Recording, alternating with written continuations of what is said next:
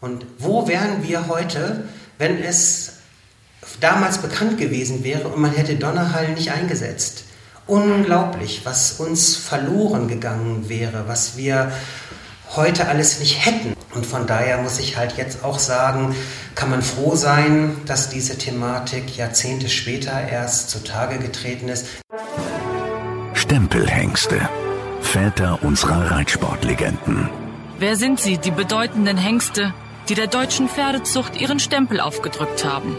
Wer könnte sich besser an sie erinnern als die Menschen, die ganz nah mit ihnen zusammengelebt haben? Ihre Züchter, Entdecker, Pfleger und Reiter – wir interessieren uns für die Geschichten der Hengste, ihren Werdegang, ihre Erfolge und ihre Eigenheiten. Jeder Stempelhengst hat eine Geschichte und wir wollen sie erzählen. Stempelhengste.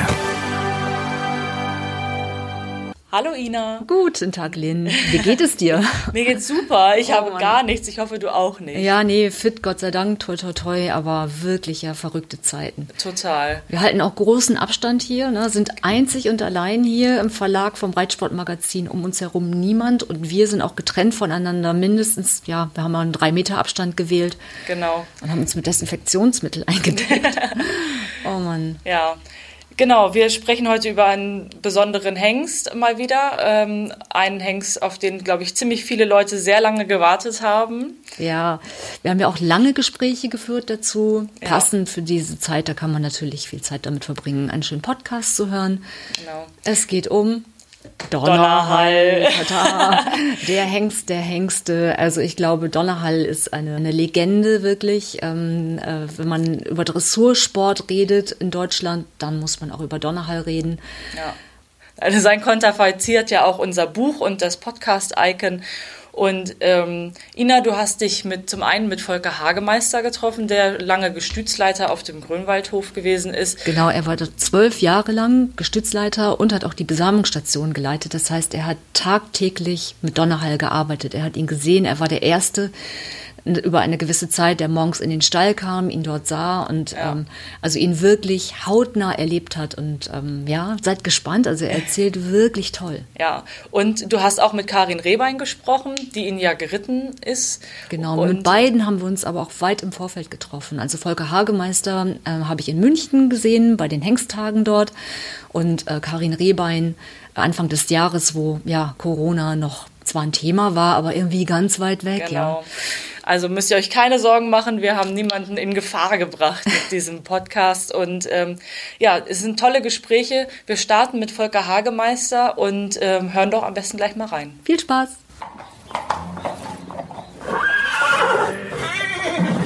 Volker Hagemeister, du bist im Grunde ja ein, ein Zeitzeuge. Ich glaube, viele Menschen würden alles drum geben, einfach mal mit dir tauschen zu können, weil du bist einer der wenigen Menschen, die Donnerhall ja von jungen Jahren an persönlich erlebt haben, tagtäglich erlebt haben und ihn einfach um sich hatten. Erinnerst du dich an die Zeit? Ja, es, das war eine besondere, sehr prägende Zeit für mich. Ähm, so etwas erleben auch sicherlich nicht viele, weil eben halt ähm, ja es auch kaum einen anderen Hengst bis jetzt gegeben hat, der so Maßstäbe hat setzen können, wie Donnerhall das geschafft. Du warst ja schon vorher auf dem Grünwaldhof, bevor Donnerhall kam, oder? Ja, ich hatte das große Glück, dass ich ähm, einen, einen netten Bekannten hatte, der mich mal auf den Grünwaldhof mitnahm. Da lebte Otto Schulte-Vorlinde auch noch, ähm, der Begründer des Grünwaldhofes.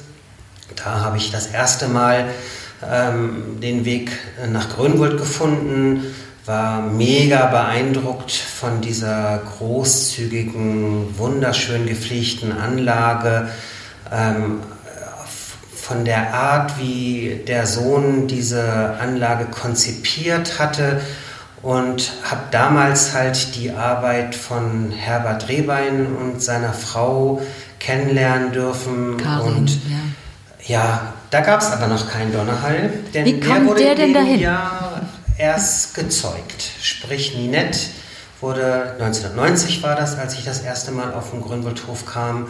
Und in dem Jahr ähm, wurde Ninette von ähm, Donnerwetter ähm, gedeckt und so entstand der kleine Donnerhall. Und dann kam er das erste Mal auf den Hof, als Fohlen, glaube ich sogar noch, zufällig. Ja, genau. Er kam zum er kam als Begleitung der Mutter mehr oder weniger zum, zum Decken auf den Grünwuldhof. Ähm, und ähm, Werner Stahl, der damalige ähm, Gestütsleiter, der sah den kleinen Donnerhall und wusste, das ist ein ganz besonderes Fohlen. Und wie der Zufall das so wollte, war an diesem Tag ausnahmsweise Otto Schulte vor Linnemann nicht in der Deckhalle. Das ließ er sich sonst nicht nehmen. Ähm, ein Mann mit so viel Herzblut, der auch für die Zucht wirklich brannte, der verbrachte unendlich viele Stunden, Tage ähm, und Monate des Jahres in der Deckhalle, um zu gucken, wenn die Stuten zum Untersuchen vorgestellt wurden, ähm, gab auch mal den einen oder anderen Hinweis, welcher Hengst ähm, für diese Stute interessant erscheint. Aber an dem Tag war er nicht zugegen und er wurde informiert, dass da ein ganz besonderes Fohlen gerade in der Deckhalle ist und er doch einmal bitte runterkommen sollte, um sich dieses Fohlen anzugucken. Das machte er dann auch und war auch sehr schnell gefangen von dem kleinen Fohlen und wollte den kleinen Donnerhall auch unbedingt kaufen. Da stand er, ein schicker Dunkelfuchs, viel weiß und sein Herz schlug schneller. Genau. Hat es dann geklappt mit dem Kauf? Direkt? Ja, war auch wieder eine lustige Geschichte, die auch sicherlich gar nicht viele kennen. Donnerhall war nämlich eigentlich schon verkauft. Bernhard Huslage hatte den kleinen Donnerhall vorher schon gesehen und war sich mit Otto Gärtner einig geworden, den Hengst nach dem Absetzen zu übernehmen. Otto Gärtner ist der Züchter, ja. Genau, und nachdem jetzt dann aber Otto Schulte-Volinde so begeistert war, ähm, ließ ähm, Bernhard Huslage ihn ziehen. Ganz freiwillig. Ganz freiwillig. Ja, ja. ähm, ähm das fiel ihm nicht schwer ähm, Otto Schutter-Fullende war ein Mensch, der so beliebt in der Pferdeszene war, weil er so viel für die Pferdeszene tat und man wusste halt einfach auch, dass er in der Lage ist, Weichen zu stellen und das ist das Schöne. Ich habe viele Jahre später mit Herrn Huslage dann nochmal gesprochen und er sagte auch, Donnerhall wäre diese Geschichte hätte es nie gegeben, wenn er den Hengst übernommen hätte. Und okay. durch die Möglichkeit, auf dem Grünwaldhof im Hengstbestand groß zu werden und dann auch entsprechend dann diesen Weg einzuschlagen, das ist nur möglich gewesen durch Otto Schulte-Frohlinde. Der hat die Chance genutzt, hat ähm, gute Sachen zusammengebracht, so dass ähm, unter der Regie von Herbert Rehbein Donnerhall in den jungen Jahren seine Chancen bekam. Aber toll, dass er das so sagt, ne? so frei von Neid und ähm, das ist ja wirklich, muss man auch respektieren. Ja, doch, also schon, doch. Ja. Aber wir sind mit dem Hause Huslager auch eng verbunden gewesen. Auch Huslages haben Donnerhall als Hengst später viel eingesetzt. Also mhm. eine, eine Geschichte, die irgendwie immer weiter geschrieben wurde und ja, das ist auch, glaube ich, so das Besondere, was so um Donnerhall herum war, dass es so unglaublich viele Geschichten gibt. Er kam dann ja als Absetzer auf den Hof, ne? Genau, er wurde Hast du ihn dann schon erlebt? abgesetzt. Nee, ich habe Donnerhall tatsächlich ähm, dann das nächste Mal erst gesehen, als er ähm, praktisch ähm, zur DLG-Schau mhm. vorgestellt wurde. Unter Ingo Pape. Ingo Pape, genau. Ähm, der auch später ja mit seiner Frau Susan immer noch eng verbandelt mit dem Grünwaldhof war. Auch das ist so etwas, was ich so unglaublich spannend finde, dass so Begegnungen, die dort stattgefunden haben, eigentlich nie ein Ende gefunden haben. Selbst ich, der nun so viele Jahre gar nicht mehr auf dem Grünwaldhof ähm, gewesen bin, wenn ich heute im Ausland irgendjemand treffe, den ich auf dem Grünwaldhof kennengelernt habe, das ist wie gestern. Ja, Familientreffen. Es ist unglaublich. Also das ähm, kann man sich kaum vorstellen und das ist eben halt alles mit Donnerhall verbunden. Ja, ich meine, wenn man überlegt, dieser Hengst hat ja die gesamte Dressurwelt geprägt. Also es gibt ja kaum wie kein anderer, ein Pferd. Ja, wie, wie kein, kein anderer. Das ist etwas, ich glaube, sicherlich gibt es viele Hengste, die sich in der Zucht irgendwie verankert haben. Ihr habt Sandro Hit im Podcast ja. vorgestellt, auch ein Hengst, der sicherlich züchterisch Maßstäbe gesetzt hat. Nach wie vor, ja. Und ähm, so auch Donnerhall, der so unglaublich präsent gewesen ist durch seine Eigenleistung, aber eben halt auch als Vererber weltweit Geschichte geschrieben hat und in Hongkong bei den Olympischen Spielen saßen Karin Rehbein und Falk Rosenbauer und ich auf der Tribüne. Wir hatten die Teilnehmerliste in der Hand und wir guckten irgendwo in der Pause einmal in diese Pedigrees der Hengste und es war unglaublich, wie es Donner hallte. es war äh, als Vater, schon als Großvater seiner Zeit ähm, unglaublich und das Ganze wurde dann 2012 noch getoppt durch die durch die ähm, äh, deutsche äh, Mannschaft bei den Olympischen Spielen, wo ähm, alle Pferde des deutschen Teams auf Donnerhall zurückgingen. Ich meine, zu Recht gibt es ja Denkmäler, also Statuen von Donnerhall in Oldenburg in der Fußgängerzone zum Beispiel steht eine. Ja. Warst leider du mal da? Nie, leider nie in Grönwold. Ja. Ähm, wir konnten ähm, tatsächlich Henrik Schulte-Fullende nicht dafür begeistern, wenn er auch ein großer Ästhet gewesen ist und ähm, sich für schöne Dinge hat begeistern lassen, aber er war halt nie wirklich ein Pferdemensch. Das Bernd Eilers hat ja auch eine Statue geschaffen, glaube ich. Genau. Ne? Es gab dann erst diese Statue, die es in Oldenburg gibt. Ich habe sie auch gesehen, war zugegebenermaßen doch enttäuscht, weil ich nicht mein Donnerhall vorgefunden habe. Und Bernd Eilers, einer sicherlich der größten Donnerhall-Fans, der lernte Heike Landherr kennen und dann wurde eine Statue geschaffen, die wirklich Donnerhall war. Mhm. Die genau dieses Charisma, dieses Esprit aufgezeigt hat, die der Hengst gehabt hat, diese, dieser Hengsthals, dieser Ausdruck im Auge.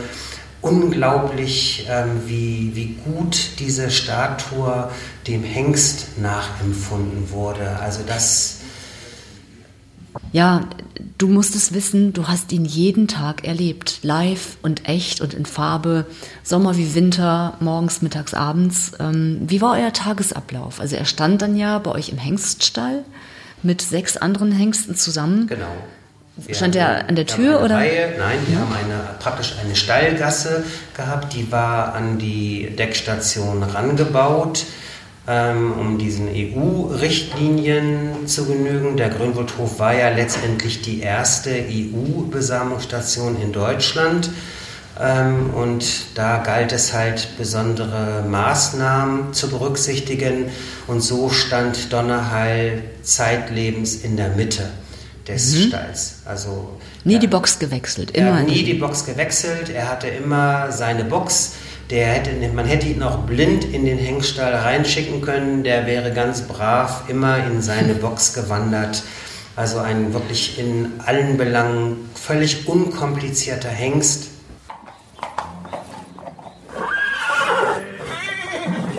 Donnerhall ist nicht ohne Grund der Hengst, der mit seinem Konterfei das Cover unseres Buchs und unser Podcast-Icon ziert. Der Oldenburger wurde 1981 bei Züchter Otto Gärtner geboren und 1983 in Oldenburg gekürt.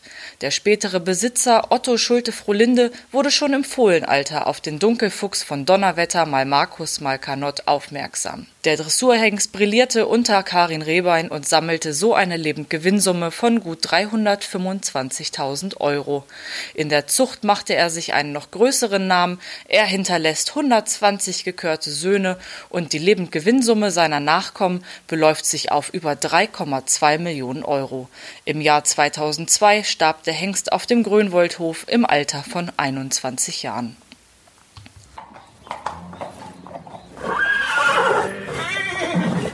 Du hast mal erzählt, der Hengst spricht mit dir. Wie meintest du das? Ja, Donnerhall ähm, hatte so eine besondere Aura, wo er einem letztendlich durch Blicke und auch durch seine Körperhaltung ganz schnell klar gemacht hat, was er wollte, wo er eher ein Problem mit, mit hat.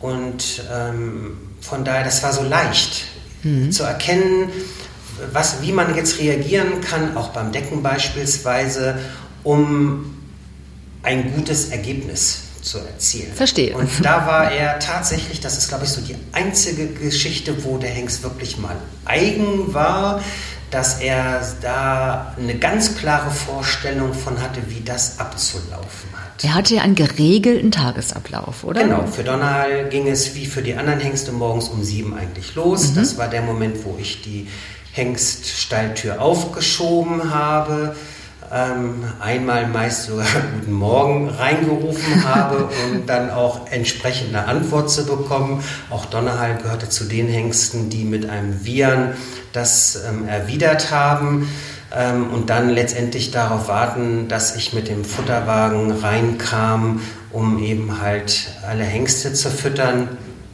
Und da hat man letztendlich auch bei Donnerhall sofort erkennen können, ob er gut gelaunt ist, ob er eher gelangweilt oder auch mal einen vermeintlich schlechteren Tag gehabt hat, das konnte man an ihm relativ gut und schnell ablesen. Die Körperhaltung hat das ganz schnell deutlich gemacht und man wusste sehr schnell auch, wie es ihm geht. War es denn morgens so der erste Anblick, dass man dachte, oh mein Gott, wie sieht der denn aus? Hat er sich nachts gesuhlt, überall Späne oder Stroh in der Mähne? Nee, Donnerhall war tatsächlich so ein Hengst, der so etwas über den Dingen stand und es auch gerne ordentlich hatte. Mhm, er stand auf ja. Späne, ähm, hatte seine Ecke, in der seine Heulage immer lag und die blieb auch da in okay. der Ecke. Also er fing nicht an, das irgendwie durch die Box zu ziehen, sondern er war ein sehr sauberes Pferd. Also so habe ich ihn auch in Erinnerung, was so ja, die Fellpflege anbelangt. Ich bin sicher, Nina Kröger, die langjährige Pflegerin, würde mir da jetzt zustimmen. Also da war er tatsächlich sehr unkompliziert. Mhm. Also sehr Wie? angenehm. Er hatte sicherlich einen geregelten Tagesablauf. Wann wurde er genau. geritten? Also im, im Normalfall war es schon so, dass Karin Rehbein Donnerhall gerne morgens, vormittags geritten hat. Okay. Das war für uns auch ganz hilfreich wegen des Absams, so dass praktisch er häufig sogar entweder der erste oder zumindest unter den ersten drei Berittpferden von Karin Rehbein war. Nina holte ihn dann morgens nach dem Fressen dann, wenn er vernünftig verdaut hatte, holte sie ihn rüber, machte ihn dann auf der Stallgasse langsam fertig, putzte ihn, bandagierte ihn, ähm, bis dann Karin Rebern irgendwann signalisierte, Nina, du kannst loslegen und dann wurde Donnerhalt Sattel raufgepackt. Das ähm, Angurten war nicht so unbedingt das, was er besonders gerne gemocht hat. Da zickt er doch manchmal ein bisschen rum. Mhm. Ähm, aber ähm, ja, dann wurde er geritten. Dann kam Ninas Wellnessprogramm im Anschluss. Oh, das mit, klingt nett. Wie geht mit, das? Ja, doch. Also das war schon so, dass ähm, auch jedes Pferd ähm, nach dem Reiten ähm, abgespritzt wurde. Ähm, Donnerhall hat ja nun auch durchaus an vielen Tagen auch mit Karin Rehbein viel erarbeitet in der Arbeitseinheit. Hast du mal zugeschaut? Wie hat oft, sie ihn geritten? Oft. Wie hat sie mit ihm gearbeitet? Also letztendlich, ich würde sagen, das ist von einer unglaublichen Leichtigkeit geprägt gewesen. Es war spielerisch. Man hat so, das ging so nahtlos alles ineinander über. Also sie hat meiner Meinung nach gar nicht unbedingt so ein ganz festes Trainingsprogramm gehabt. Ich habe es zumindest nie so erkennen können. Sie hat ihn immer sehr schön gelöst. Donna war total entspannt, schnaubte ab. Also man hat bei ihm eigentlich auch da an seiner Körpersprache gut erkennen können, wann er wirklich gelöst war. Und dann fing Karin irgendwann an, so mit den versammelten Lektionen und also das war von unglaublicher Leichtigkeit geprägt. Alle Grundgangarten, egal ob Schritt, Trab oder Galopp, also das war für mich das große Phänomen beim Zusehen und das habe ich oft genossen. Karin Rehbein hatte einen genauen Plan, wie sie ihre Pferde arbeitet und auch Donnerhall. Und ihr war es unglaublich wichtig, dass es Donnerhall auch wirklich gut geht, dass er motiviert ist und dass er auch nicht so viel machen muss. Donnerhall gab alles bei der Arbeit. Das wusste sie auch mhm. und da war er super verlässlich und der wollte abliefern. Ging sie manchmal ins Gelände mit ihm? Nee, also sie ist mit ihm sicherlich viel ähm, auf dem Außenplatz gewesen. Ja. Also er war oben auf unserem großen Dressurplatz viel. Da hat sie ihn auch sehr gerne gearbeitet. Ähm, sie hat auch so die Ruhe mit ihm genossen. Ähm, die hat sie sich dann auch manchmal da oben geholt. Aber ähm, sie wollte halt bewusst, dass er auch mal die Seele baumeln lassen kann. Und das hat sie ganz gut gelöst. Sie hat halt zwei Pflegerinnen gehabt. Das war äh, eben halt die Nina. Und dann hat sie ähm, immer noch eine zweite Pflegerin gehabt, die ihre Pferde auch mitgeritten hat. Das war Anne in den letzten Jahren, Anne Marzen. Und die hat ähm, letztendlich den Auftrag bekommen, da sicherzustellen, dass er die Seele baumeln lassen kann und dass er nicht gearbeitet wird. Das war ihr ganz wichtig. Ähm, als ähm, Anne damals auf den Hof kam, war ich persönlich so total überrascht, weil sie eher zu dem Zeitpunkt noch eine schwächere Reiterin für die Klasse der Reiter dort auf der Anlage gewesen ist. Und ich habe sie dann direkt irgendwann mal gefragt, Karin, warum reitet Anne Donnerhall und nicht Falk oder. Christy mhm. oder jemand anderes, der eben halt auch super reiten kann. Da sagte sie, nee, genau das will ich nicht. Ich möchte, dass der gar nicht angefasst wird. Ich möchte, dass der in Ruhe so ein bisschen relaxen kann, dass okay. der mal ein bisschen entspannen kann. Anne ist mit ihm dann ins Außengelände gegangen, die ist auch mal ausgeritten. Ähm, so Dinge, wo der Hengst einfach mal wirklich abschalten konnte. Und dann ist sie am nächsten Tag in den Sattel gestiegen und dann gab es wieder 120 Prozent Donnerhall. Mit einer beeindruckenden Feinfühligkeit, wie sie ihn geritten hat. Ja, genau. Es war eine unglaubliche ähm, Ein Einheit, die diese beiden gebildet haben. Also sowohl ähm, wenn man so zuguckte, Karin Rehbein, die häufiger mal Rückenprobleme hatte, das sah man auf Donnerhall nie. Die saß da wie angespeist auf dem Pferd. Es sah leicht aus und ähm, ja, das ähm, war was Besonderes. Wie würdest du denn Ihre Beziehung zu Donnerhall beschreiben? War das emotional? Hat sie ihn jeden Doch, Tag? nein, also das war durchaus eine emotionale Bindung, die da war. Karin Rehbein ist ähm, eine sehr ruhige Frau, die jetzt nicht so viel erzählt. Ähm, aber das waren dann so die Kleinigkeiten, an denen man dann halt doch sehr schön sehen konnte, wie viel Herz bei ihr mitschwang. Also es war unglaublich nett zu beobachten, sonntags beispielsweise so oder an Feiertagen, wenn, wenn niemand auf der Anlage war, da sah man plötzlich Karin Rehbein in der Box von Donnerheil mit einer Tüte Möhren mit Äpfeln ähm, das war schon besonders, das sah man im Alltag nie. Da hast du sie manchmal erwischt, oder? Da habe ich sie tatsächlich erwischt und das war, ja, da hat man so gesehen, so verbringt Karin Rehbein ihre Freizeit und Donnerhall genoss das auch. Also man sah das wirklich, also ähm, das war, wurde nicht geredet, aber man hat schon das Herzblut gespürt. Das war besonders und Karin Rehbein, äh, sage ich mal, glaube ich, für die gab es nie ein zweites Pferd. Also auch nach dem Tod von Donnerhall sah man Karin Rehbein immer auf Donnerhall nachkommen. Mhm. Also wenn jemand äh, auf den Grünwaldhof kam und sagte, er hätte einen Donnerhall nachkommen, den er gerne dort ausbilden lassen wollte, war Karin Rehbein die erste, die, die hellhörig wurde mhm. die sich dafür auch begeistern ließ, die ja viele Donnerhall-Nachkommen später auch geritten hat. Und sie sagte eben halt, dass alle Nachkommen es auszeichnet, dass sie diese Leistungsbereitschaft haben. Viele äh, sind gar nicht in jungen Jahren so in den Vordergrund getreten oder man hat das Potenzial gar nicht unbedingt erkennen können. Aber sie sagte, ich muss eigentlich darauf warten und irgendwann eines Morgens komme ich in den Stall und man denkt, da hat es über Nacht Schnipp gemacht und das Pferd ist plötzlich zur Hochform aufgelaufen. Da ist ein Schalter umgelegt worden und ähm, mit Mal hat man mit den Pferden Dinge arbeiten können, die vorher vielleicht eher ein bisschen mühsam manchmal sogar gewesen sind, aber sie hat gewusst, es kommt der Tag, an dem starten wir durch. Ja, also sie hat mir mal im Gespräch gesagt, Donnerhall war ihr Leben. Genau. Ja, ja und Gänsehaut, ja. Ja, nein, aber es ist, ich glaube, das ist natürlich auch was Besonderes, wenn man wie Sie die Möglichkeit gehabt hat, an Weltmeisterschaften in Den Haag, in Rom teilnehmen zu können, an Europameisterschaften.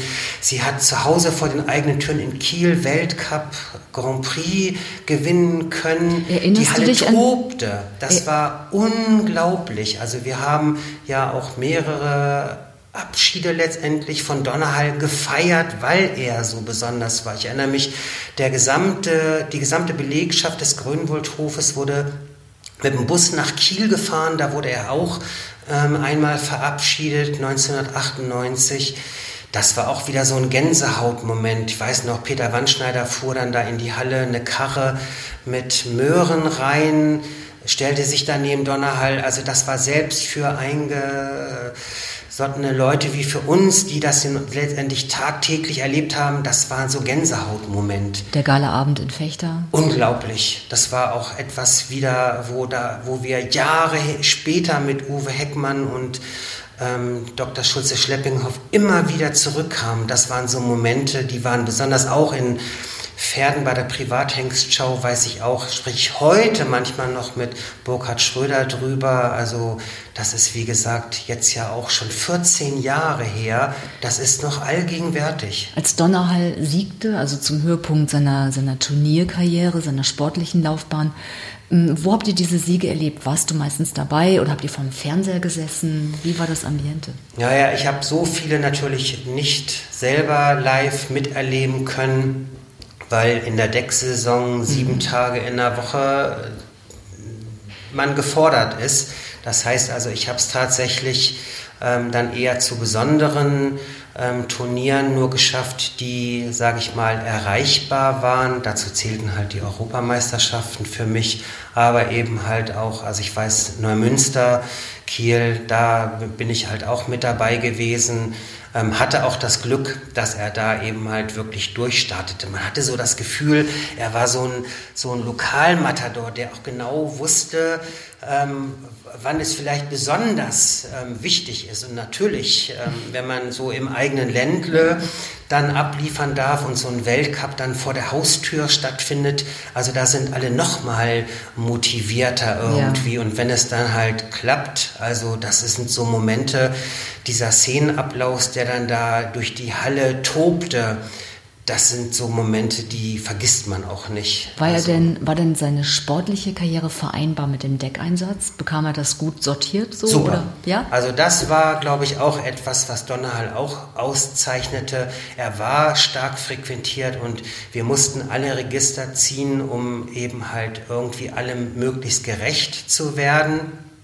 Und das forderte nachher ja auch ein, dass in den letzten Jahren kaum Sperma außer Haus gegeben wurde, sondern die Stuten auf dem Grünwaldhof mussten. Wir hatten aus so vielen Herren Länder auf unseren Weiden Stuten stehen, die nur aus Finnland, Dänemark, mhm. den Niederlanden, aus England, Frankreich hatten wir mal Stuten. Also es war unglaublich Donnerhall war zu Lebzeiten halt so begehrt, dass die Leute wirklich alles auf sich genommen haben, um irgendwie zu diesem Donnerhallfohlen zu kommen. Hm. Und ähm, dadurch hatten wir natürlich sehr viel auf der Anlage zu tun, aber wir hatten halt auch ein tolles Management. Wir hatten eine großartige Stationstierärztin mit Frau Dr. Ähm, Reimers, die halt auch sicherstellte, dass wir es schafften, diesen Andrang irgendwie zu bewältigen ähm, und damit eben halt auch viele neue Hoffnungsträger zu zeugen. Das war halt schon besonders. Da war Donnerhall allerdings dann schon mal speziell. So kam es dann irgendwie auch, als ich auf dem Grünwaldhof dann anfing. Die ersten Jahre samte auch Frau Dr. Reimers ausschließlich Donnerhall.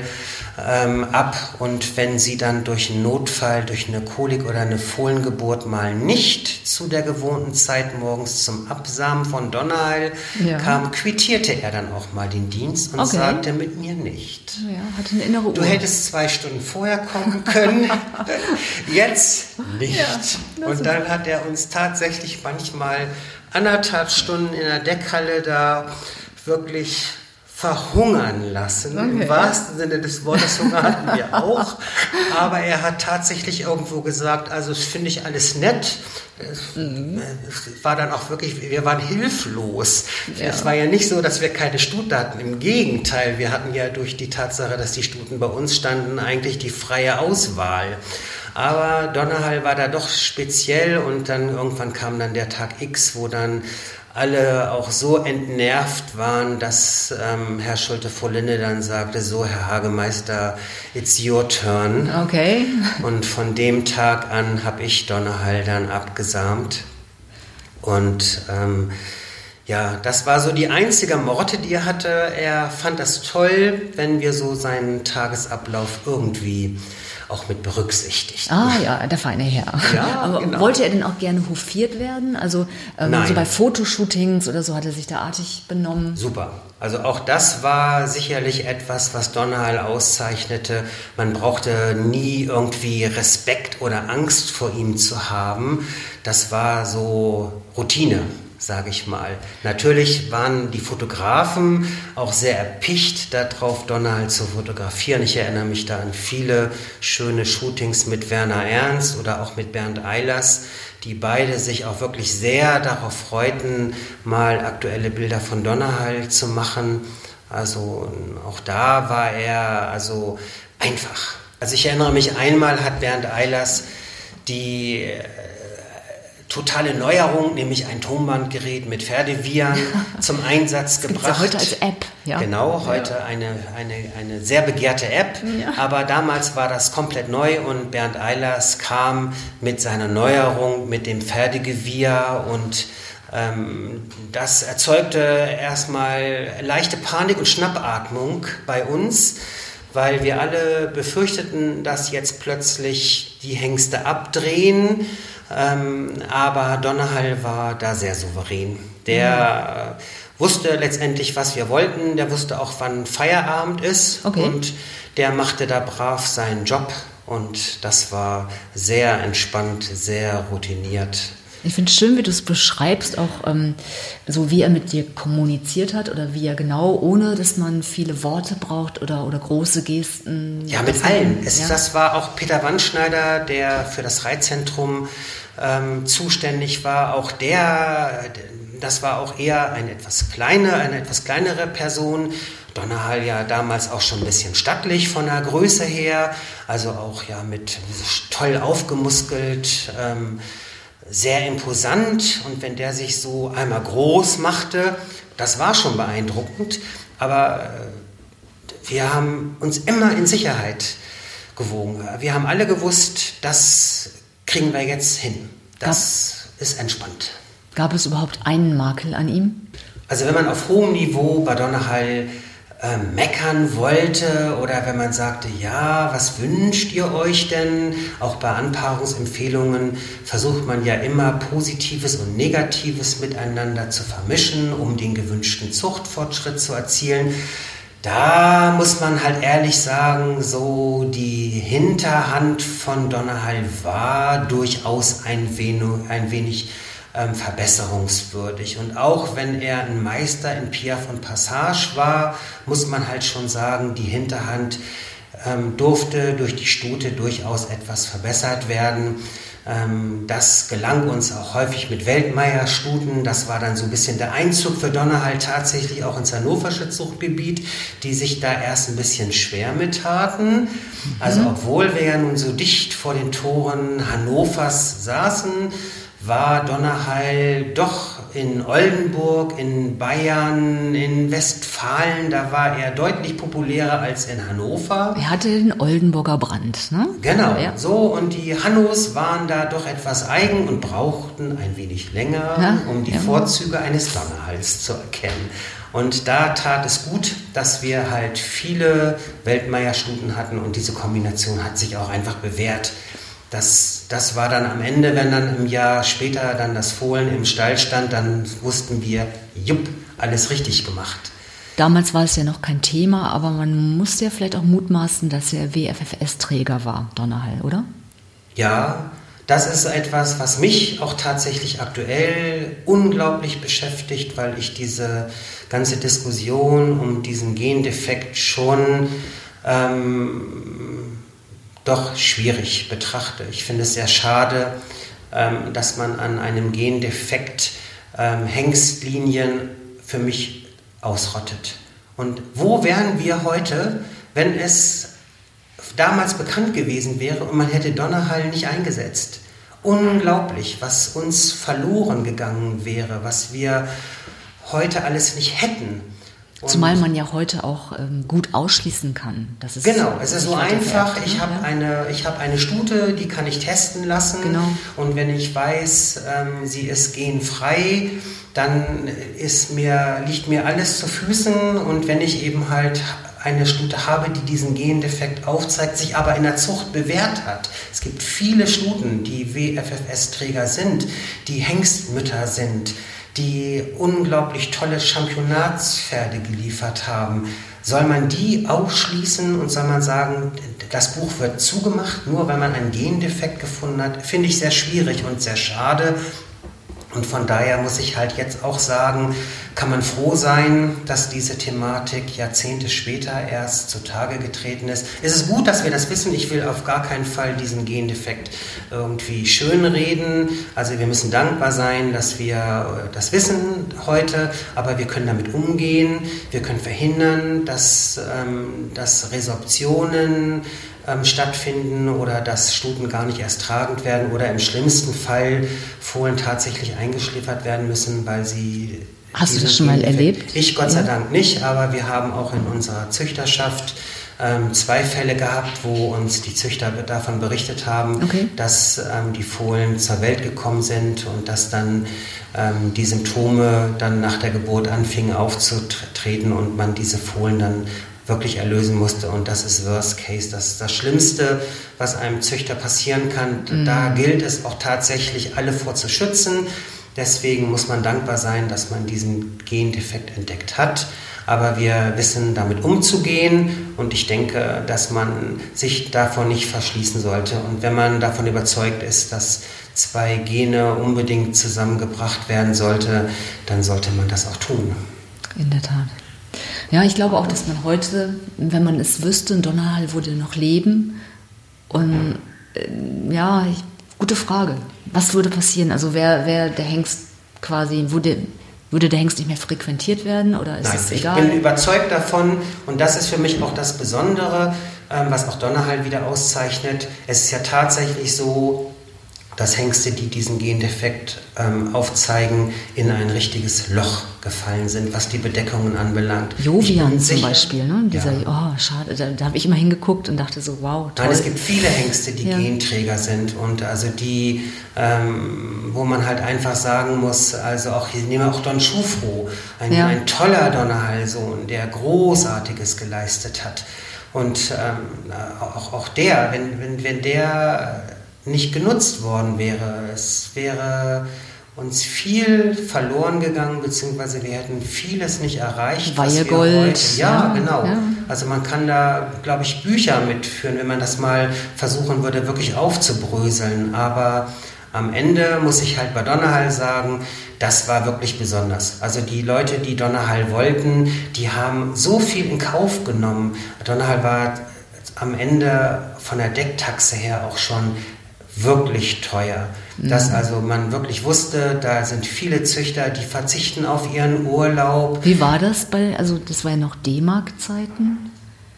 Ja, also ähm, Wir, ähm, Dann irgendwann Euro die letzten Jahre? Die, ich wollte ja. gerade sagen, also mhm. zum Schluss war es tatsächlich auch schon Euro. Da lag er auch mit 2500 schon, schon, schon sehr oben angesetzt. Mhm. Ähm, auch für viele halt wirklich an der Grenze dessen, was sie leisten konnten. Aber ich habe so viele Züchter kennengelernt, die gesagt haben, einmal ein Donnerfohlen.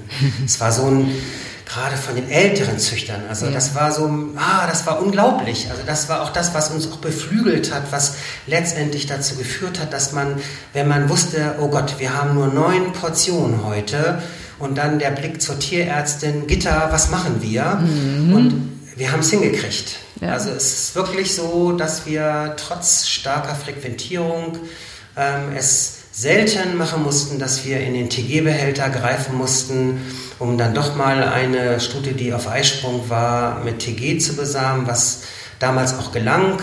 Also mhm. das war auch etwas sehr Interessantes für uns. TG war damals ja noch gar nicht so verbreitet, war auch so ein bisschen in den, in den Anfängen damals noch, aber natürlich haben wir auch Donnerhall eingefroren und haben das dann auch uns zunutze gemacht, wenn wir dann wirklich im, im Mai dann doch irgendwo an die Grenzen stießen, dann war das für uns sicherlich gut, aber... Gibt es noch TG von Donner? Nein, also das letzte TG ist tatsächlich verkauft worden, als die Tore des Grünwaldhofes geschlossen wurde, als kein Pferd mehr in den Stallungen stand. Da wurden, glaube ich, die letzten zwei Portionen dann verkauft.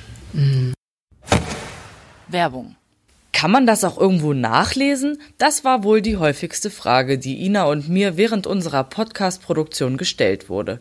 Darum gibt es den Podcast jetzt auch zum Nachlesen als Buch. Die Idee, aus dem Podcast ein Buch zu machen, entstand tatsächlich erst nach den ersten Gesprächen, die wir mit Familie Klatte, dem Ehepaar Vorwerk Happ und Ludger Beerbaum führten.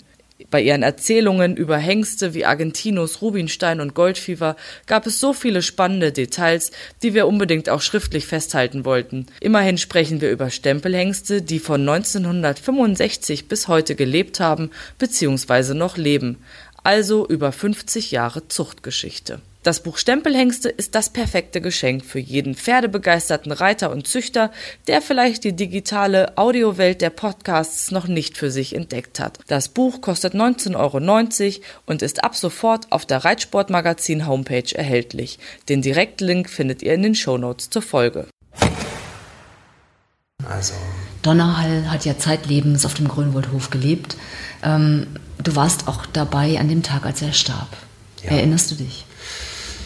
Ja, das war sicherlich auch einer der schwärzesten und emotionalsten Tage in meinem Leben. Das muss ich echt sagen. Das war, das hat uns überrannt. Das war, kann man nicht in Worte fassen. Das ging, ah, das ging morgens donnerstags los. Es war eigentlich alles wie immer. Ähm, die Decksaison hatte schon begonnen. Die ersten Stuten wurden schon gedeckt. Und ja, es war eigentlich ein Tag wie jeder andere und ich bin morgens wieder in den Hengstall gegangen. Ich bin durch die Reihe durchgegangen und ich stutzte beim Vorbeigehen, weil Donnerhall sich nicht bewegte. Er stand in seiner Box, ruhig, aber er stand. So, und dann bin ich vorbeigegangen zu Quando Quando, bin wieder zurückgegangen, habe wieder in seine Box geblickt und denke, nee, der steht anders. Ich konnte es in dem Moment gar nicht wirklich beschreiben, aber bei mir gingen alle Alarmsignale. Ich habe gedacht, da stimmt was nicht. Bin dann rübergerannt, Karin Rehbein war noch nicht da, Reinhard Nielsen war da. Einfach nur, weil er anders stand. Ja, er stand anders, es war die Körpersprache wieder. Okay. Es war einfach, man, man konnte ihm ansehen, da stimmt etwas nicht. So, und natürlich waren wir immer, eigentlich bei jedem Pferd, aber bei Donnerhall emotional sicherlich weil er eben halt die tragende Säule des Grünwaldhofes war, da war man noch angefasster. So, und ich bin schnell rübergerannt, ich sage, Reinhard, komm, wir müssen, Donnerhall steht irgendwie komisch, da stimmt irgendwas nicht. So, und dann ist er rübergekommen, guckt in die Box, guckt mich an und sagt, hm. Da sage ich, nee, ich sage, guck hin, guck hin, mhm. da stimmt was nicht. So, und dann haben wir ähm, Henrik Wenzel, unseren Hoftierarzt, gerufen und gesagt, Donnerhall sieht komisch aus ich hatte dann aber auch schon das Gefühl, dass die Atemfrequenz höher war. Okay. Also das sah man ihm dann doch irgendwie schon an. Also da veränderte sich auch ein bisschen was und Ähm, er kam dann relativ schnell auch, Karin kam auch rüber, die sah auch sofort, da stimmt was nicht. Donnerhall ist anders und er wurde abgehört, Puls war schneller, Atmung war schneller. Ähm, ja, man mutmaßte natürlich gleich schon ein bisschen, könnte es eine Kolik sein, aber es war zu dem Zeitpunkt keine klassische Kolik. Das kann man sicherlich klar sagen. So, er war rektal, auch nicht wirklich auffällig, aber wir waren ratlos. So, und ähm, Dirk Pfister aus, aus der Tierklinik Bilsen war damals ja schon Olympiatierarzt und war eng verbandelt mit uns. Wir haben ihn angerufen und gesagt, Dirk, ganz schnell Grünwaldhof. Kam auch schnell und untersuchte ihn auch nochmal und auch er war anfangs eher ein bisschen ratlos, weil ja, es fehlten irgendwie so die letztendlich klaren Symptome, aber jedem war klar, dem Hengst geht es schlecht. So und das ging dann auch relativ schnell, dass das also dann, dass der Puls immer höher wurde, er kriegte dann Schmerzmittel und was zum Entspannen, aber irgendwie, es schlug alles irgendwie nicht richtig an. Donnerhall wurde unruhiger. Er versuchte sich hinzulegen und ähm, ähm, wir haben ihn dann so ein bisschen in der Box geführt, aber es war ganz deutlich, das geht hier irgendwie in die falsche Richtung. Mhm. Er wurde dann infundiert und ja, kriegt er auch ein, wie nochmal ein Schmerzmittel und aber irgendwie, ja, wir wurden immer angespannter und auch wenn man so die Tierärzte kennt, ah, man braucht den auch nur ins Gesicht gucken, um zu wissen, da kommt leichte Panik auf. Und Karin Rehbein, stand sie neben dir? Ja, sie war auch, sie war auch zugegen kann jetzt gar nicht mehr sagen, ob sie wirklich die ganze Zeit durchgehend da war. Es war, man war wie so im Vakuum. Das mhm. war ganz schrecklich. Also weil wir halt merkten, normalerweise macht man was und dann ist irgendwie Ruhe. Aber da war keine Ruhe. Man merkte dem Hengst an, der, das brodelte da weiter. Und Irgendwann legte er sich dann auch hin und dann haben wir ihn auch ruhig liegen lassen. Er sollte dann irgendwie auch mal wieder ein bisschen Luft holen. Wir hofften auch, dass die Medikamente irgendwie dann doch irgendwie endlich mal ihre Wirkung machten und aber nee. Und dann werde ich, oh, das werde ich meinen Lebtag nicht vergessen, dann sollte er noch eine Injektion kriegen und dann machte Dr. Pfister die Kappe von der Bronyle ab und dann sah man, dass das Blut dickflüssig und dunkel war. Ja, ich habe eine medizinische Vorbildung auch ein bisschen. Also in dem Moment, ach, wir wussten jetzt, es geht nicht mehr.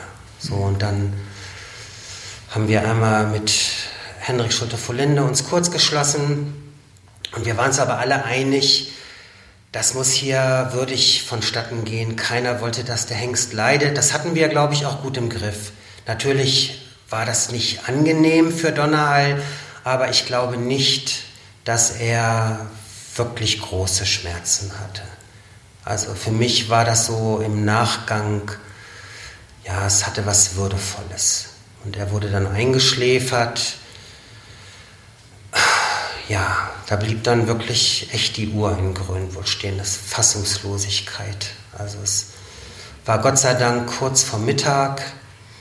Also es konnte jeder irgendwie in sein Loch kriechen und irgendwie, es wollte auch keiner um zwei wieder anfangen zu arbeiten, aber irgendwie musste es ja weitergehen. Es hatte auch irgendwie, ich weiß gar nicht wie, aber es war auch irgendwie schnell rum. Die ersten Anrufe kamen. Wir haben das Büro dann trotzdem zugeschlossen und auch keinen Anruf entgegengenommen, weil wir erstmal irgendwie das irgendwie verarbeiten mussten. Es war echt für alle Hardcore. Das glaube ich. Also, ich meine, der Hengst war Existenzgrundlage für den Hof. Ja, und er war eigentlich noch jung. Also, es, der war 21. Also, es hat ja viel zu früh. Es hat, jeder hat gewusst, es wird mal der Tag kommen, an dem Donnerhall nicht mehr sein wird. Aber wir haben das irgendwie von uns irgendwie wir haben, es hat keiner realisieren wollen. Für uns sicherlich, Donnerhall war älter geworden. Man sah ihm auch an, dass er halt keine 16 mehr war. Also ähm, es gab auch durchaus mal Tage, da hat man so gedacht, ach, er wird so ein bisschen behäbiger, aber das fehlte nicht viel, dann war der junge Donnerhall wieder da. War denn Karin Rehbein auch regelmäßig im Stall, auch nach der Verabschiedung aus dem Sport? Immer. Also sie hat ja auch das tägliche Training bis zum Schluss nie aus den Händen gegeben. Ansprechpartner für Donnerhall war bis zum letzten Moment immer Karin Rehbein. Also das hat sie sich nie nehmen lassen. Er wurde ja auch immer noch geritten. Und ihr wart also, auch dabei, als er eingeschläfert wurde? Ja, ja, ja, ja. Also er ist ja in seiner Box eingeschläfert worden. Also wir waren alle Funktionsträger waren zugegen. Ja, also wir haben das schon alle begleitet und ähm, ja, es war tatsächlich so, dass wir irgendwie ja, wir hatten, ich will nicht sagen Angst, aber irgendwie, es war ja auch die Frage, wie konnte das passieren? Wie, was, ist da, was ist da passiert? Was macht man jetzt? Wir haben durchaus auch, wenn bei uns mal eine Stute verfohlt hat, wir haben alle Fohlen immer in die Tierärztliche Hochschule gebracht, das haben wir selber gemacht. Und natürlich kam irgendwie die Frage auch auf, ja, was, was machen wir jetzt mit Donnerhall? Ähm, wollen wir Schweifhaare aufbewahren? Ähm, es konnte keiner. Also wir hätten gar nicht die Haare abschneiden können. Jeder, der dort mit in der Box war, war wie gelähmt. Und wir wollten auch irgendwie, dass dieses Pferd irgendwie in Würde irgendwie seinen letzten Weg. Ne? Seinen letzten Gang geht. Ja. ja, und also das fand ich großartig von Herrn Schulte-Frohlinde, der natürlich als erster sofort als Kaufmann auch wusste, oh Gott, oh Gott, oh Gott, oh Gott, oh Gott, oh Gott, oh Gott, oh Gott, oh Gott, oh Gott, oh Gott. Und der aber auch sofort sagte, nein, Donnerhall wird nicht obduziert. Ähm, letztendlich wussten wir, es war ein multiples Organversagen. Ähm, sicherlich ausgehend vom Darm, da kann man sicherlich sein, also es wird eine Darmvergiftung gewesen sein, die dann am Ende zu einem multiplen Organversagen geführt hat, ähm, was halt auch da, dazu geführt hat, dass man eben halt am Blut auch sehen konnte, dass der Körper einfach kollabiert ist und dass das jetzt der Zeitpunkt ist, wo man einfach dankbar sein darf, dass man ein Pferd erlösen kann. Mhm. Und das war so der letzte Dienst, glaube ich, den wir da leisten konnten, dass wir das Ganze halt dann doch etwas verkürzen konnten und ähm, Donnerhall würdevoll gehen lassen konnten. Und du hast vorhin gesagt, die Uhren blieben stehen am Grönwoldhof. Tatsächlich, es war wirklich wie, als wenn einer den Uhrzeiger anhält. Es war so eine Stille auf der Anlage. Es standen ja immer 100 Pferde auf dem Grönwoldhof. Wir hatten zu dem Zeitpunkt, glaube ich, 26, 27 Mitarbeiter. Das war gelähmt.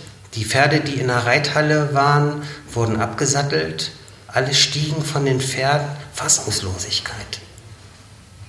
Also es war irgendwie so, dass es hat auch keiner miteinander reden können. Wir sind alle in unser Auto gestiegen. Äh, die Pferde wurden noch einmal mittags gefüttert. Und jeder war froh, dass er in sein Loch kriechen konnte. Volker, ich danke dir für diese Einblicke und für Gerne. diese Momente, die du mit uns teilst. Ähm, ja, schwierig jetzt so einen Ausstieg zu finden, wo man sagt, okay, nee, ich finde, noch mal wieder. Doch, oh ich finde, doch, ja. doch, doch, ich finde, ich finde schön, dass ihr diesen Podcast macht, weil Donnerhall ist einfach ein besonderer Hengst gewesen und ich finde, der hat es auch tatsächlich verdient, nicht nur, weil er halt sportlich so unglaublich Tolles geleistet hat und der hat ein Denkmal verdient. Von und daher schön, dass ihr diesen Podcast über ihn jetzt gemacht. Danke, Volker. Vielen Dank. Unsere letzte Frage im Podcast ist immer, was sind die drei Dinge, die du mit Donnerhall verbindest? Oh, drei Dinge sind wenig für dieses Pferd. Aber ich glaube, Persönlichkeit, Leistungsbereitschaft und Ansporn das sind so die drei Dinge, glaube ich, die für mich mit diesem Pferd mitschwingen, die irgendwie Donnerhall auszeichnen und auch, und auch die Arbeit, die wir mit ihm zusammen geleistet haben. Ein schöner Schlusssatz. Volker Hagemeister, vielen Dank für deine Zeit. Vielen Dank Dank, dir. Nina. Bis dann.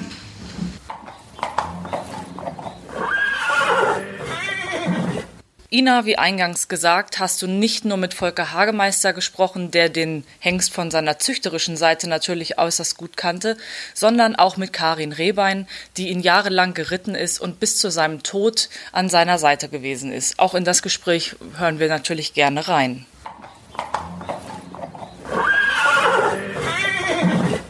Frau Rehbein, es liegt lang zurück, aber erinnern Sie sich an Ihre erste Begegnung mit Donnerhall? Ja, äh, ein bisschen schon. Also er kam ja als Absetzer zu uns und da habe ich ihn auf der Weide gesehen, aber nicht wirklich registriert, dass das mal ein Traumpferd wird.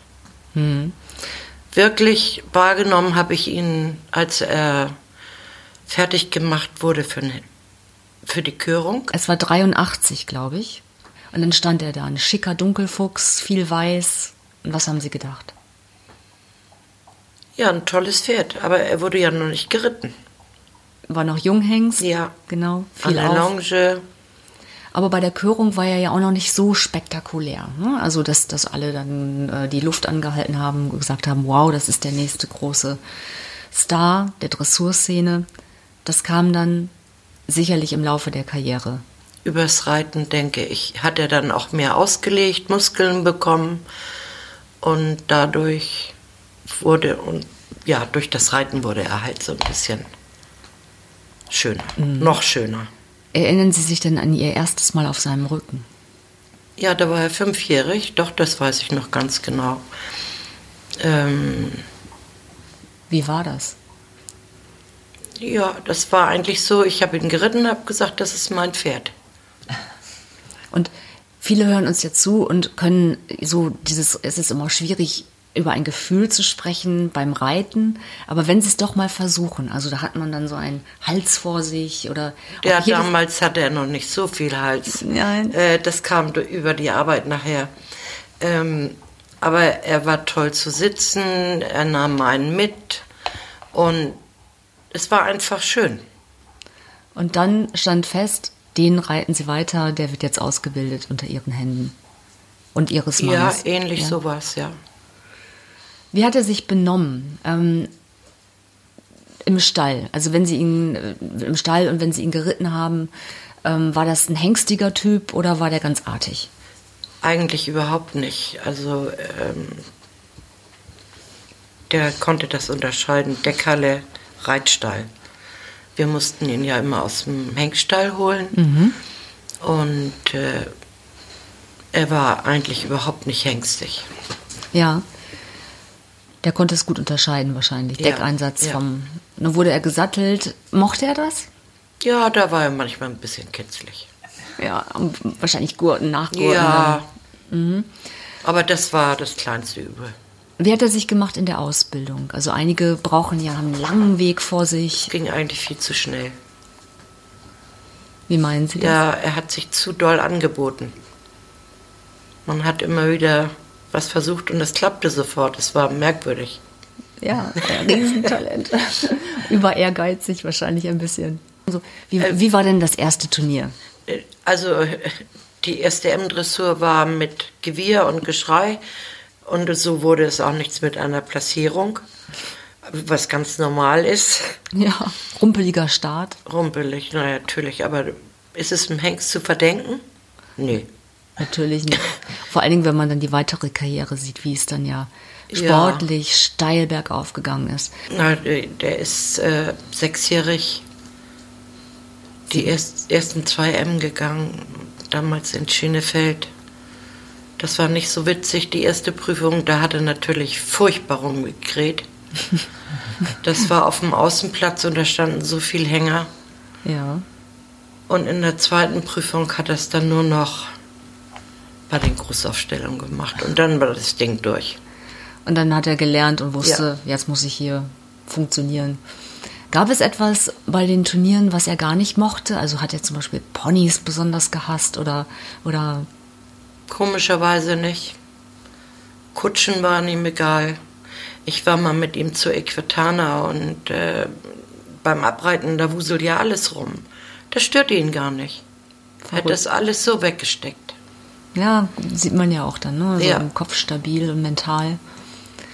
Ähm, es ist immer, also man kann Pferde ja nicht mit Menschen vergleichen, aber wenn sie es trotzdem mal machen, wenn sie sagen, ähm, was für ein, was für ein Typ ist Donnerhall, welche Charaktereigenschaften hat er? Das ist schwer zu beantworten.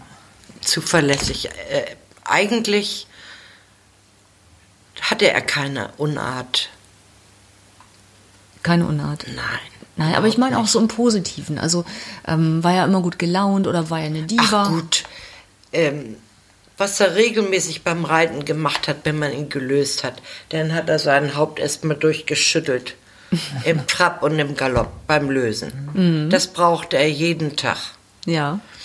Und aber sonst, aber das ist doch gut, wenn ein Pferd sowas macht. Natürlich. Also vor allen Dingen, wenn er es dann zeigt auch. Ja. Ne? Und ähm, jedes Pferd ist ja auch anders und jedes Pferd lässt sich auch anders besser überzeugen. Der eine, der braucht ein bisschen mehr Druck und ein anderer braucht ein bisschen mehr Geduld ähm, beim Reiten. Wie würden Sie Nein, das? das gab sicher auch mal einen Tag bei Donnerhall, dass er nicht so viel Lust hatte.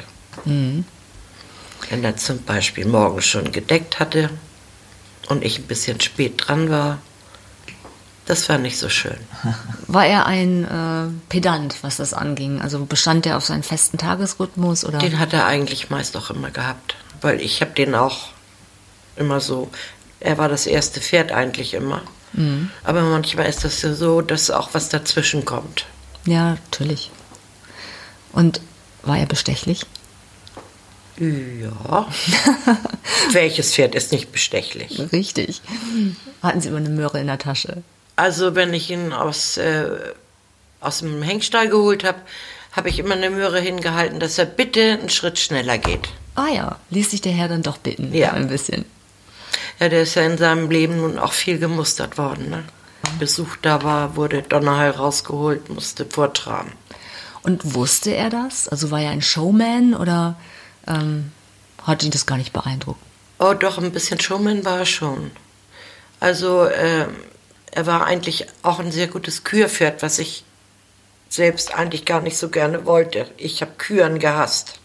Ja, aber, Aber irgendwann musste das ja mal auch auf mich überspringen, dass ich da ein bisschen zu stehe. da gibt es ja legendäre Momente. Ja.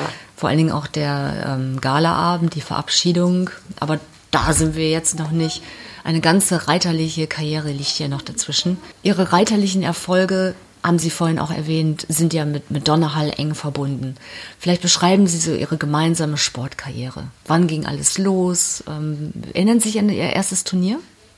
Ja, ja, wie das war, war wie gesagt Schenefeld. Diese zwei M-Dressuren.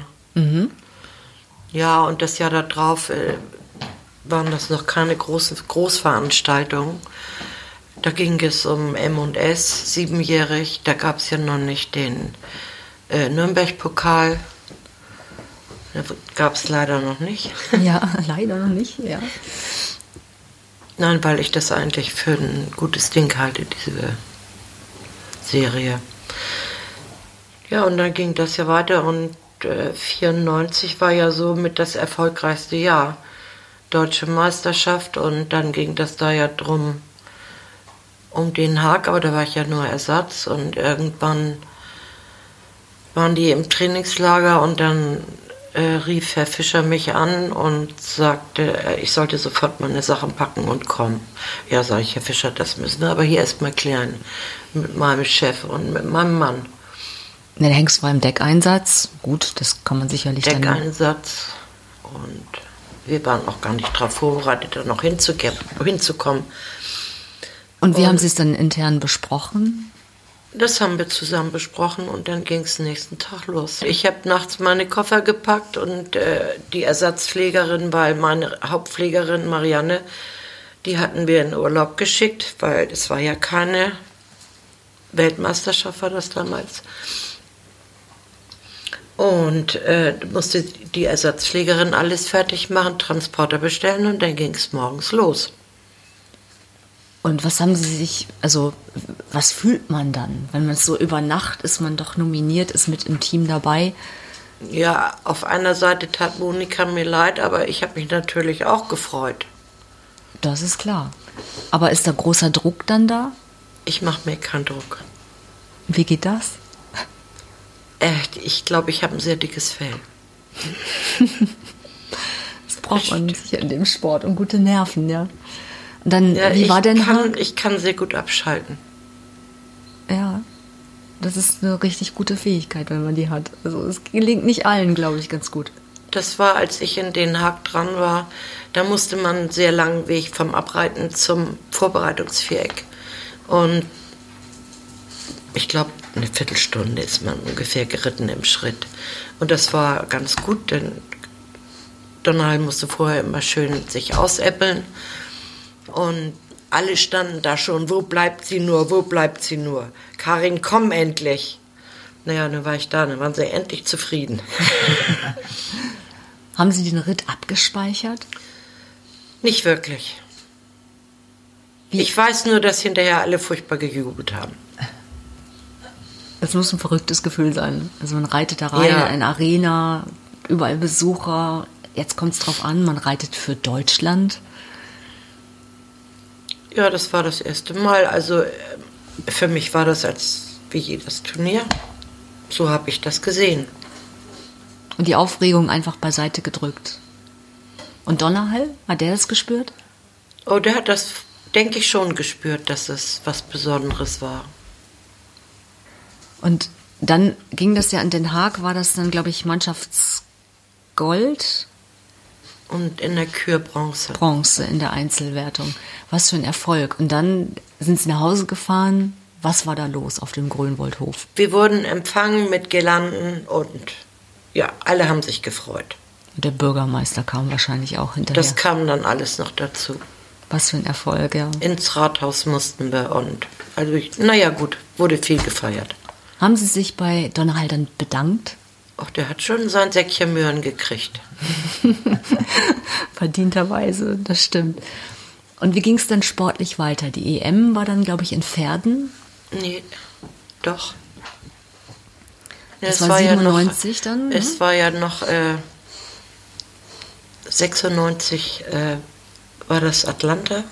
Da war ich ja Ersatzreiter. Wo dann nachher äh, Kapellmann mitgegangen ist. Okay, Nadine, Nadine, Kapellmann mhm. mit Grazioso. Ja. Weil mein Mann hat gesagt, als Ersatz geht das Pferd da nicht mit. Da kann er zu Hause mehr Geld verdienen. Hat er ja auch recht gehabt. Ja, richtige Entscheidung, das stimmt. Das war Atlanta. Ähm, haben Sie so ein bisschen was vom Deckgeschäft auch mitbekommen? Also ähm, wurde, klappte das immer, dass man den Sport und äh, die Also, Deckeinsätze voneinander trennen Da habe ich mich im Grunde genommen nicht so drum gekümmert. Da habe ich gar keine Zeit für gehabt. Aber einmal, als Herr Wandschneider in Urlaub war, haben die vorgeschlagen, dass ich das einmal machen sollte. Und das habe ich auch gemacht. Ich bin einmal ums Phantom mit ihm gegangen und dann saß er schon drauf. Und die Tierärztin war noch gar nicht da.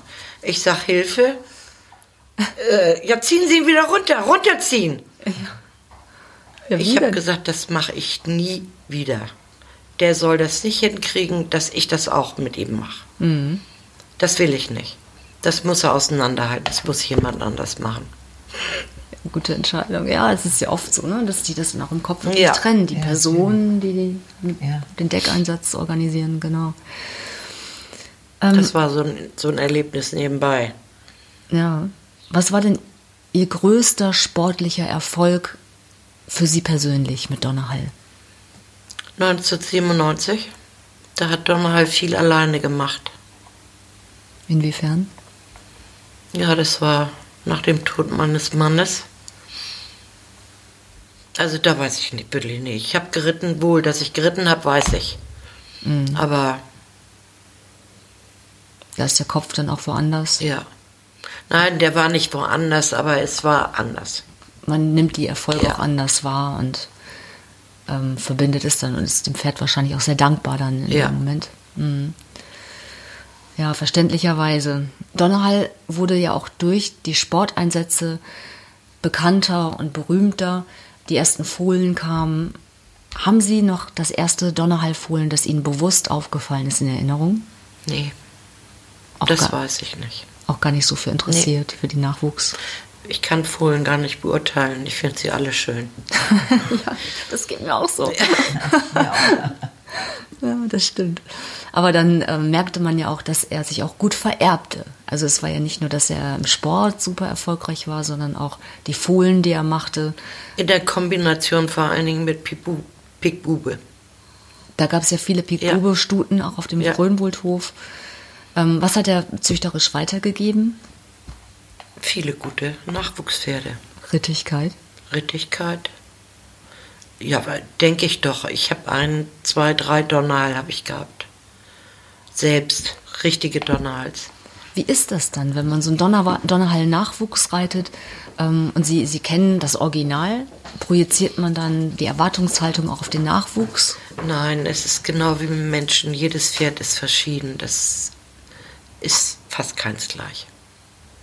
Und haben Sie dann beim Reitgefühl gemerkt, so, ah ja doch, da ist eine Ähnlichkeit zumindest da mit Donnerhall? Vom Lernen her vielleicht. Ja. Von der Schnelligkeit? Ja. Auffassungsgabe? Ja. Ja. Wir haben gesprochen auch mit Volker Hagemeister ähm, und er hat uns verraten, dass er sie an manchem Sonntag, Nachmittag mal in der Box von Donnerhall gesehen hat, im Zwiegespräch mit ihm. Naja, ich habe immer äh, sonntags bin ich mit ihm entweder in, im Winter in der Halle spazieren gegangen oder ich habe ihn in der, in der kleinen Halle laufen lassen. Irgendwas Außergewöhnliches macht, gemacht mit ihm. Nicht immer dieses stupide Üben, Stress. Das war so seine Abwechslung. Oder bin auf dem Hof mit ihm spazieren gegangen. Hm. War Donnerhall wie ein Freund für Sie auch? Auf jeden Fall das kann man sagen. Sie verbindet ja auch eine lange, erfolgreiche, intensive Zeit miteinander. Hatte Donnerhall Stallmarotten? Ach, nicht wirklich. Wir haben ja mit, mit Hina Klatte mal gesprochen, der hat erzählt, sein Argentinos, der hat immer in dieselbe Ecke gemacht. Und hat ja, das hat er auch so ein bisschen. Aber es gibt wirklich Pferde, die das punktgenau machen.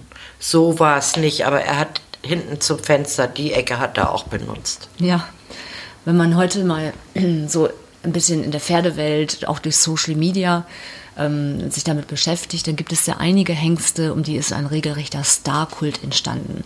Ich sage jetzt auch mal Totilas zum Beispiel. Also äh, Matthias Alexander Rath hat uns erzählt, dass vor der Box mal ein Heiratsantrag stattgefunden hat. Also und ähm, dass natürlich viele, viele Briefe und, und E-Mails immer kommen, oh, einmal im Leben Totilas reiten, darf ich das?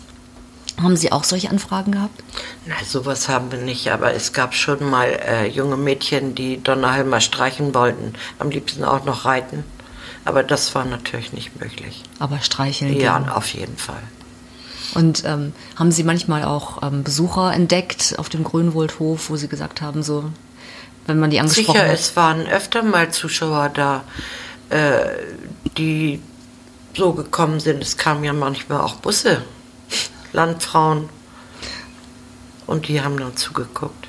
Ja, das glaube ich. Also ich meine, ein Star, ja, also unter heutigen Naja, es ging aber auch allgemein um den Grünwaldhof, nicht nur um Donnerhall. Wenn man sieht, was Donnerhall züchterisch hinterlassen hat ähm, in der Dressurwelt, wenn man bei den Olympiapferden schaut, im Pedigree, irgendwo ist ja immer ein Donnerhall drin. Verrückt, oder? Ja. Da gab es, glaube ich, diesen Moment, wo sie mal, ähm, war das Olympia in Hongkong, wo äh, fast jedes London. Pferd in London, wo meine ich war das nahezu jedes Pferd ein ja, direkter ich, ich oder glaub, ein Donnerhall-Enkel war. Ja, ja. Und seine Statue steht ja in Oldenburg in der Fußgängerzone auf dem Grönwoldhof. Also ein Pferd, das Genau, und selbst, selbst wir haben gesagt, ähm, für unseren Stempelhengste-Podcast, das Bild, das Sie sehen und das, das, das man sehen kann bei, ähm, bei Spotify oder iTunes, ist ja das Porträt von Donnerhall. Mhm. Weil er im Grunde den, den Stempelhengst personifiziert, auch aus unserer Sicht. Ne? Wenn man so eine Serie macht, dann ist Donnerhall natürlich das Nonplusultra. Es kam dann der 14. Januar 2002. Erinnern Sie sich an den Tag? Oh ja. Beschreiben Sie ihn mal aus Ihrer Sicht. Also ich habe gerade auf Miss Holstein ist ja auch ein Bekannt, die hat Nürnberg-Pokal gewonnen, gesessen. Und dann kam jemand vom Gestüt rüber und sagte, dass es Donnerhall nicht so gut geht. Dann bin ich vom Pferd gesprungen und habe dieses Pferd mitten in der Bahn stehen lassen. Und äh, bin rübergelaufen und da war das schon ziemlich schlecht. Die Schleimhäute waren alle ganz blau und das konnte sogar ich sehen. Na und äh, wurde der Tierarzt dazu geholt und das da war ich noch mal bei ihm und dann steckte er so seinen Kopf unter meinen Arm und sagte so, als wenn er sagen wollte, entweder nimm mich mit, irgendwas passiert jetzt. Ja, und dann war es auch irgendwann zu Ende. Dann trifft man so eine Entscheidung. An welchem Punkt war es Ihnen klar, dass es jetzt ein Abschied wird? Eigentlich gleich. Was ist das? Ja, das ist eigentlich eine doofe Frage, aber was haben Sie gespürt in dem Moment? Das war scheiße. Das will ich nicht, dass du sagen darfst. Das dürfen Sie so sagen, ja. Ich glaube, es kann jeder nachempfinden. Es war furchtbar. Weil er war ja noch nicht so alt, aber es passiert anderen Hengsten ja auch, sieht man ja jetzt gerade wieder. Ah, Desperados Ja. erst vor kurzem und ja. und dann lag er dort in der Box und Das weiß ich nicht. Volker- Das wollte ich nicht wissen. Ich habe doch, als er eingeschläfert worden ist, habe ich ihn noch einmal besucht. haben Sie ein Erinnerungsstück von ihm? Also eine Das Decke? letzte, nein, nein, ach, Decken habe ich genug von ihm. Ja. Ein Eisen, Ein Hufeisen, ein Hufeisen. das bringt Ihnen Glück. Wo hängt es? Wo steht es? Es steht irgendwo an einem Platz, wo ich sehe. Es hängt nicht. Immer Ich habe äh, in meiner Wohnung nicht ein einziges Bild aufgehängt. Ich weiß es nicht warum. Sie haben wahrscheinlich die Bilder im Kopf von ihm. Hm. Frau Rehwein, unsere abschließende Frage im Podcast. Welche drei Dinge verbinden Sie für immer mit Donnerhall? Den Erfolg, äh, unsere Freundschaft. Können, können Sie sagen, Sie haben dieses Pferd auch geliebt? Oder? Kann man das sagen? Ich könnte es schon. Äh, das, ich glaube, das weiß jeder, dass ich dieses Pferd geliebt habe. Das glaube ich auch. Da bin ich ganz sicher. Vielen, vielen Dank.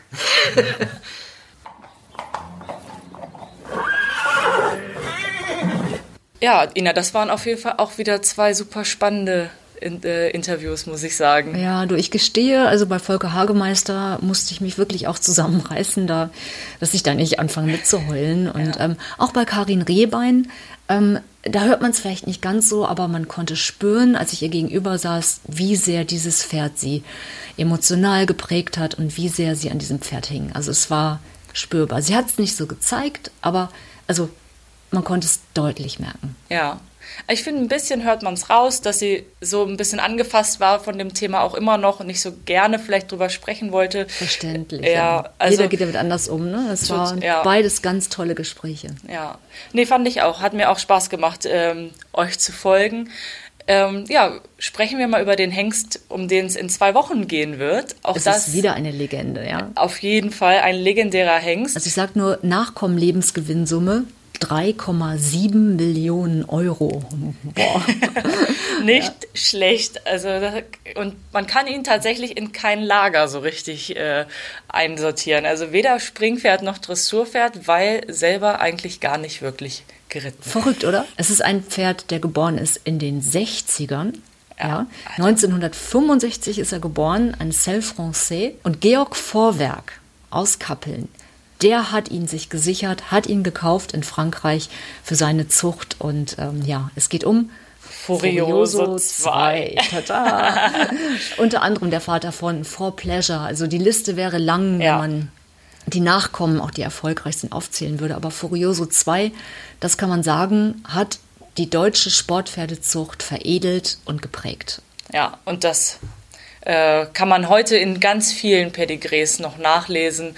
Da steckt wirklich bei ganz vielen mit drin und äh, Deswegen freue ich mich besonders auf die Folge zu diesem besonderen Hengst. Genau, da sprechen wir ähm, mit der Tochter von Georg Vorwerk, mit Gudula Vorwerk-Happ und mit ihrem Mann Jochen Happ. Und ähm, das ist auch wirklich, also man erfährt spannende Dinge, weil das ist ein Hengst aus einer anderen Zeit und Ja. wirklich ja eine Legende. Ja, und die beiden kennen wir ja auch schon aus der Rubinstein-Folge und ähm, ja, ich bin gespannt, was sie ähm, zu der Fu- zu Furiose zu erzählen haben. Na schön. Ja. Dann bleibt gesund, würde ich sagen. Genau, bleibt gesund, folgt uns, ähm, abonniert unseren Podcast, um keine Folge zu verpassen. Nutzt die Zeit vielleicht, um die alten Folgen, die ihr noch nicht gehört habt, jetzt nochmal nachzuhören. Und dann äh, hören wir uns in zwei Wochen. Bis dann. Tschüss! Stempelhengste. Väter unserer Reitsportlegenden.